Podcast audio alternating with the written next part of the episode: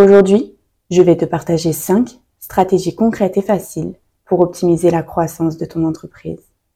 Je vais te montrer comment utiliser les ressources que tu as déjà pour te développer sans exploser le budget. Parce qu'on le sait, l'argent ça compte, surtout quand on est une petite entreprise. Alors, c'est parti.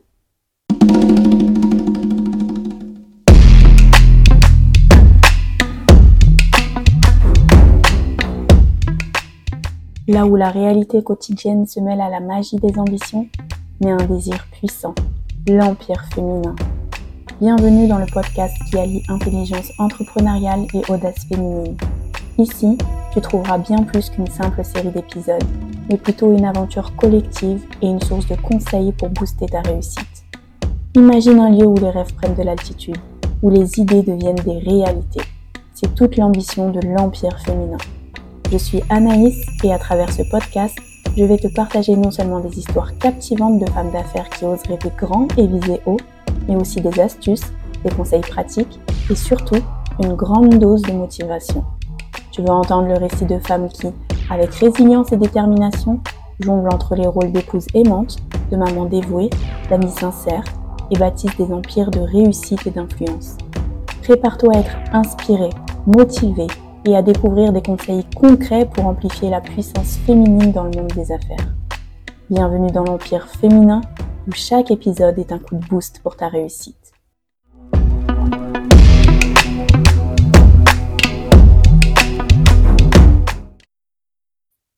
Aujourd'hui, je vais te parler des ressources limitées. Dans le contexte des petites entreprises, ça fait référence aux contraintes budgétaires, humaines et matérielles auxquelles tu peux être confronté. L'objectif de l'épisode, c'est de te montrer comment toutes les utiliser, mais surtout comment toutes les maximiser.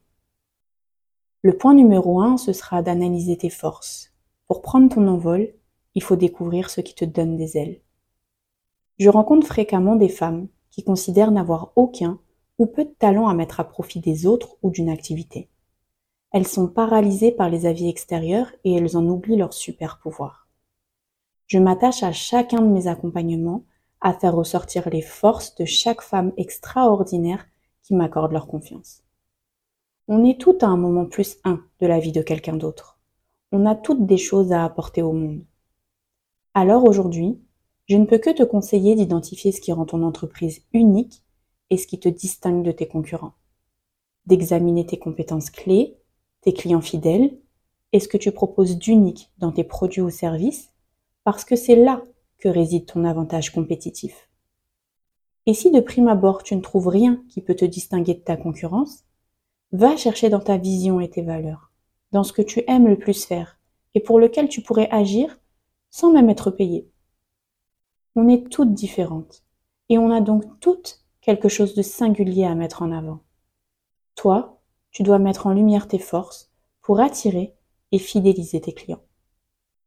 Pour combler les contraintes budgétaires ici, il est essentiel de capitaliser sur tes atouts. Parce qu'investir dans le développement de tes compétences existantes, c'est une solution rentable à long terme. Par exemple, si tu es doué pour la création de contenu, tu peux exploiter cette force pour développer une stratégie de marketing de contenu efficace. Ce qui ne nécessite pas nécessairement un gros budget, mais qui peut avoir un fort impact sur ton audience. Ou alors, si tu es doué pour la communication, tu peux exploiter cette force pour développer des relations solides avec tes clients et partenaires, ce qui peut conduire à des opportunités de croissance sans avoir à dépenser beaucoup d'argent.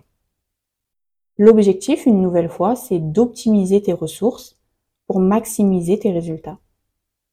La piste de réflexion à ce sujet est extrêmement longue. Je n'ai donc pas un seul doute sur le fait que tu as toi aussi cet élément différenciant en toi. À titre d'exemple, en ce qui me concerne, pour mes clients qui prennent un certain type de suivi personnalisé, je n'ai pas d'emploi du temps pour mes échanges avec eux. Ils peuvent me contacter 7 jours sur 7 dès qu'ils ont un point à aborder et je peux affirmer qu'offrir un suivi personnalisé disponible 7 jours sur 7 a considérablement renforcé la satisfaction de mes clients et que c'est un aspect qui leur plaît beaucoup. Maintenant, Parlons marketing. Tu dois cibler tes efforts de manière précise. tu dois faire une analyse de chaque outil que tu utilises et comprendre quel canal fonctionne le mieux pour toi. Les réseaux sociaux, le référencement local ou encore les campagnes digitales ciblées, peu importe. Assure-toi juste d'analyser les retours pour ajuster ton approche. C'est ce qui va te permettre d'investir intelligemment ton temps et ton argent. Je rappelle que le but c'est d'obtenir une visibilité sans dépenser une fortune. Alors, ne néglige pas le retour sur investissement et analyse absolument toutes les actions que tu pourras mettre en place, même la plus petite. Tu as déjà dû entendre parler de la méthode de Pareto, le 80-20. 20%, de tes efforts doit pouvoir te rapporter 80% de tes réussites. Pour optimiser tes ressources marketing, choisis des stratégies qui te permettent d'atteindre efficacement ton public cible sans dépenser une fortune. Par exemple, si tu cibles une audience locale, tu pourrais envisager des tactiques de marketing de proximité, telles que la distribution de flyers ou la participation à des événements locaux, qui peuvent être plus rentables que les campagnes publicitaires digitales.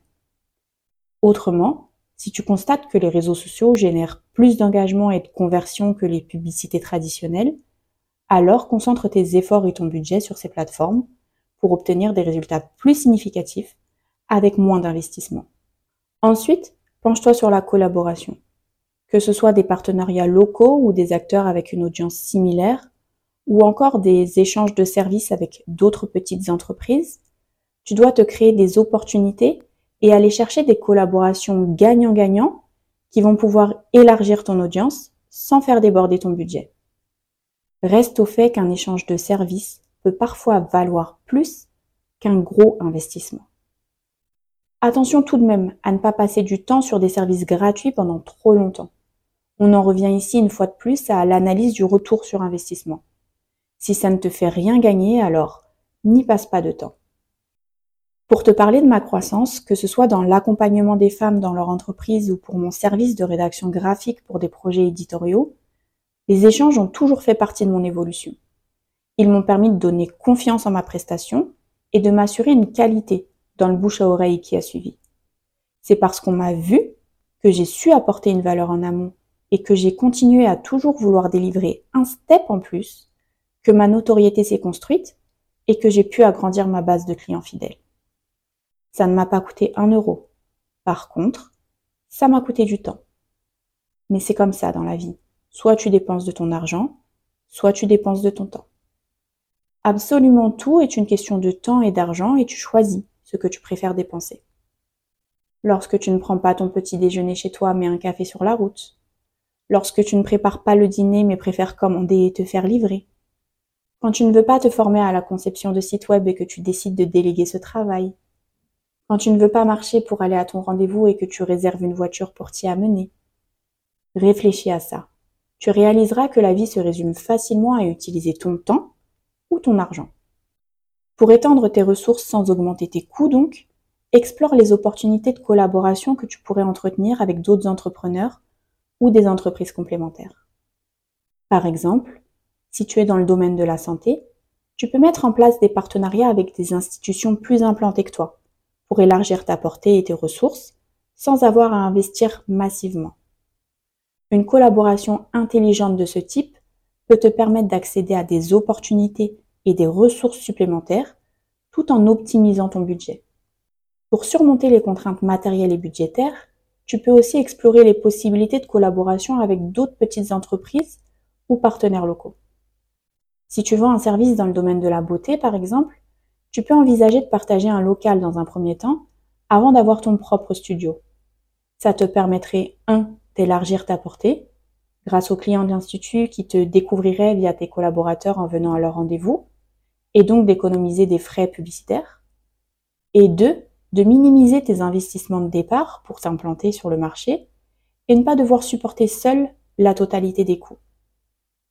Le plus important de mon point de vue, c'est de réussir à être honnête sur les lacunes que tu as du point de vue de ton temps ou de ton argent et de mettre en place des stratégies en conséquence pour t'en faire gagner. Ce qui m'amène à parler de l'efficacité opérationnelle. Pour pallier aux contraintes de temps et libérer des ressources humaines, automatise autant que possible les tâches répétitives. Que ce soit la publication de tes posts sur les réseaux sociaux, les envois de newsletters, la réponse aux mails, les prises de rendez-vous, la gestion des stocks, les relances des paiements, les enquêtes et retours clients. Ça fait beaucoup. Et tu peux gagner du temps sur absolument tous ces process en utilisant des outils faits pour. Par exemple, tu peux utiliser Asana, qui est une plateforme de gestion de projet qui permet de planifier, d'organiser et de suivre des projets en équipe. Ou encore Trello dans un même esprit. Pour te faciliter la prise de rendez-vous, tu as aussi la possibilité d'utiliser Calendly, qui est un outil de planification des rendez-vous où tes clients peuvent connaître tes disponibilités en temps réel et Calendly peut même envoyer des rappels automatiques. L'objectif, c'est que tu gagnes du temps pour l'investir là où ça te rapporte vraiment. Et justement, en parlant de ce qui rapporte vraiment, il est temps de parler des spécificités de la vente. On nous rabâche sans cesse qu'avoir un bon réseau est primordial lorsqu'on est entrepreneur. Alors on va à des événements networking, on parle de nos projets, on rencontre des professionnels inspirants avec lesquels on trouve des synergies, on profite du buffet. Et après? Après, on perd souvent la trace. Même si on se connecte sur LinkedIn, plus rien. Alors faire grandir son réseau, ok, mais on signe quand? Il y a des peurs qui interviennent souvent ici, lorsqu'on doit parler de prix et se mettre d'accord sur les termes d'un contrat. Tu t'es peut-être déjà dit à toi-même ce oui, mais j'ai peur de mal faire. On passe presque tous par une phase d'inconfort où on n'est pas sûr de soi. Alors on ne parle pas trop de son entreprise, on ne la montre pas, par peur d'être mal jugé, par peur de décevoir, par peur que les autres pensent de nous qu'on n'est pas assez bon. Alors souvent, on ne fait rien. Personne ne sait ce qu'on veut développer, et personne ne peut donc nous recommander. Et moi aussi je suis passée par là. À mes débuts, je ne voulais pas qu'on me trouve nul. Mais en ne faisant rien, c'est moi-même qui me trouvais nul. Alors si ça peut te faire du bien, dis-toi que de toute façon, toutes tes premières fois seront nulles. Dis-toi que ton premier rendez-vous pro sera nul, que ton premier business plan sera nul, que même ta première carte de visite sera nulle, que ton premier pitch aussi sera nul. Tu l'as compris Tout sera à revoir. Mais dis-toi aussi que ça te laisse une marge de progression énorme et qu'une fois que tu seras passé par là, alors tu seras meilleur que le prochain qui essaiera et qui sera pas hyper bon à son tour alors autant être nul le plus rapidement possible, pour pouvoir également t'améliorer le plus rapidement possible. Plus on avance, plus on a de connaissances. Alors une fois cette étape de la première fois passée, qu'est-ce qu'on peut faire de plus? Vendre, c'est savoir traiter le client comme il aime être traité, et non pas comme nous-mêmes on aime être traité. Il faut savoir s'adapter et l'art de la vente réside exactement là dans le fait de cerner les attentes et besoins de la personne face à toi. Parce que le but n'est pas que tu te convaincs seul, mais bien que tu utilises les mots qui convainquent la partie adverse. On est tous en attente de quelque chose. Se faire comprendre, comprendre le travail qui sera effectué, comprendre où va aller notre argent. Et on cherche notre réponse de manière différente. Certains vont vouloir tout savoir, d'autres simplement que ça aille vite, et d'autres encore veulent juste atteindre le résultat quoi qu'il en coûte. Une fois que tu connais les types de personnalités existantes et que tu sais les repérer, il est plus facile de s'adapter et donc de parvenir à vendre ton offre ou ton produit. La méthode DISC est souvent utilisée dans les contextes professionnels pour aider à améliorer la communication, à renforcer les relations interpersonnelles et à favoriser une meilleure compréhension des différences individuelles. DISC, c'est le D de la dominance ce sont des gens plutôt confiants et compétitifs. Le I de l'influence. Ce sont des personnalités créatives et qui aiment être au centre de l'attention. Le S de la stabilité pour les individus calmes et patients. Et enfin le C de la conformité pour ceux qui préfèrent l'organisation et les détails. Mais ce n'est pas la seule méthode qui existe. Vendre, c'est persuader. Et persuader n'est pas informer. Persuader, c'est changer le comportement ou la pensée de quelqu'un afin qu'il agisse et pense autrement. En d'autres termes, c'est vouloir que l'autre nous entende, nous comprenne et fasse ce qu'on lui demande. Et pour persuader, il est crucial de bien connaître son interlocuteur pour le convaincre de la raison de ce changement. Tu dois alors tout connaître de lui. Qui il est, quelles sont les infos importantes à connaître, quelles sont ses aspirations et ses peurs? Et surtout, pourquoi il devrait t'écouter? Savoir en amont comment cette personne va réagir à ton message est capital pour la suite de ta stratégie de vente. Richard Petty et John Cacioppo, psychologues dans les années 80, ont dit que la manière dont on pense un message influence sa force de persuasion. Ce qui veut dire que plus tu aimes ce que tu entends, plus tu acceptes le message.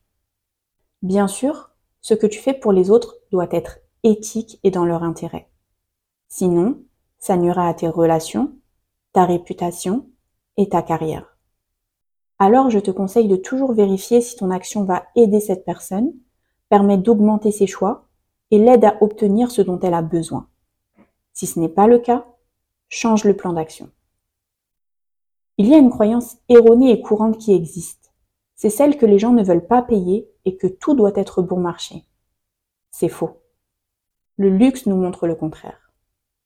Le problème n'est donc pas le prix en soi, mais le manque de valeur perçue. Parce que les gens sont prêts à payer s'ils voient assez d'avantages pour le prix d'achat. Alors voilà la stratégie qui, moi, me plaît beaucoup. La première étape est de montrer l'existence d'un avantage que ton interlocuteur n'aurait peut-être pas pris en compte. La deuxième va être de lui montrer comment à long terme, les avantages valent le prix actuel payé. Et enfin, que le prix actuel a en fait plus de valeur que le prix de ton concurrent. Mais ici, seulement si c'est vrai et sans démolir tes concurrents. Pour vendre, l'entraînement est la clé. C'est en pratiquant qu'on devient performant. Je ne pouvais pas finir cet épisode sans mentionner la citation d'une femme, et aujourd'hui ce sera celle de Beyoncé qui a dit Le pouvoir n'est pas à vous, vous devez le prendre. Rappelle-toi que les défis auxquels tu es confronté en tant que chef d'entreprise ne sont que des opportunités déguisées pour grandir, évoluer et réussir. Même lorsque les ressources semblent limitées, rappelle-toi que la créativité, la détermination et la persévérance peuvent continuer de t'emmener très loin. Continue donc de croire en tes rêves et de t'appuyer sur tes forces pour surmonter les obstacles. Merci d'avoir écouté cet épisode de l'Empire féminin. Je te dis à vendredi prochain pour un nouvel épisode dédié à la croissance intelligente des entreprises.